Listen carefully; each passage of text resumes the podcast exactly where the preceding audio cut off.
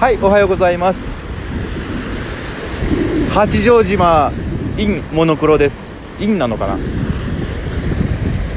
えー、今来ているのは八丈島の東側の港の海水浴場ですね。朝日がもう昇ってきてまして今から暖かくなりそうです。いい天気です。波の音伝わりますでしょうか？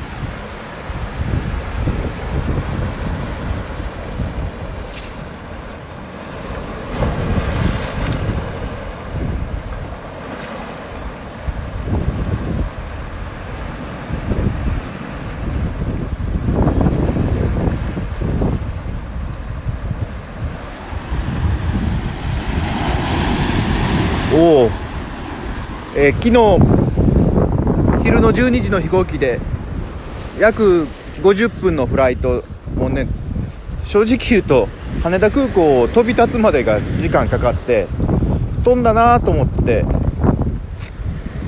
ジュースアップルジュースをもらって飲んだなと思ったらもう着陸しますということで、まあ、正味ですねほんと飛んでる時間は50分もないんじゃないかな。でやってきました八丈島。でたまたま今週自動運転の電気電気自動車バス？昨日何乗ってたかな？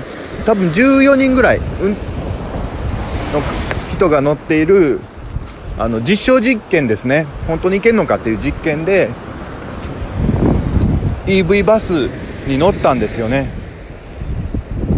まあ、もっともあの完全無人運転は日本だと法律で公道を走れないのでハンドルの前にあのスタッフさん乗っているという状態だったんですけどね。まあポッドキャスターやから言いますけどね。まだまだですね。まだまだなのかな？多分まだまだですよね。あのこう多分人がぎょうさん乗ってたっていうのもあってこうカーブ曲がって下った瞬間にその後まっすぐなのに勢いでオーバーステア状態。あオーバーステアってあの曲がりすぎちゃう状態になって。曲がりすぎたりあと交差点であの人間でも迷う瞬間ありますよね。その瞬間になったら基本的に動かないというプログラムになっているので。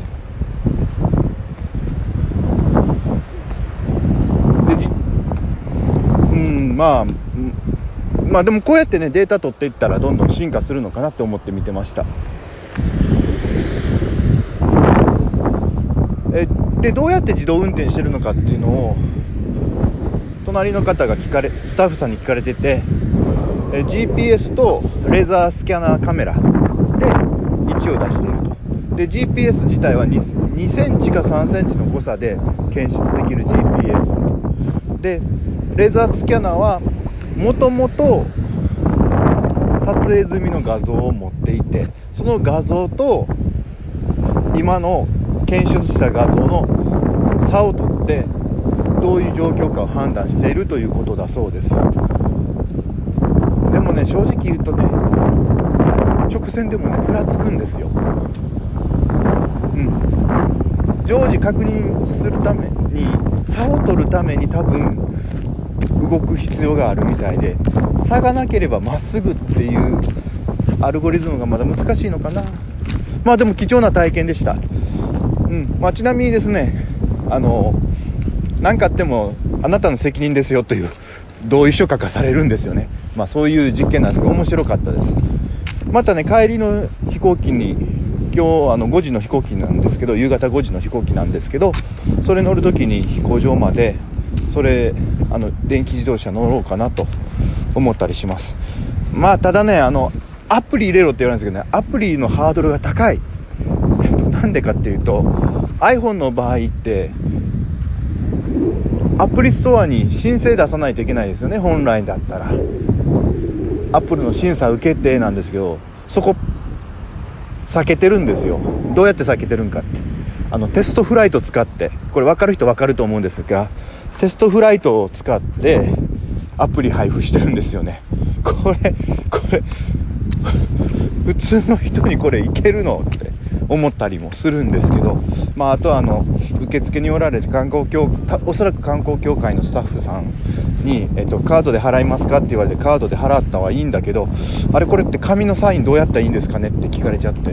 いやいやいやそこ iPad の画面にタッチで名前書けますよって僕が何で教えてんねんっていう感じでした。まあいろいろ面白い状況になってきてます。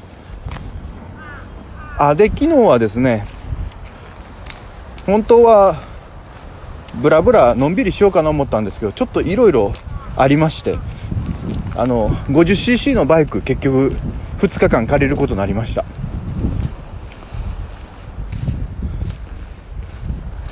せっかくなんで早速ですねあの方位取りで来てますので、まあ、定番ですね温泉に浸かるというのであの恨みが滝温泉に行ってきましてこれまた記事書こうと思うんですけどあの水着が必要なんですよ。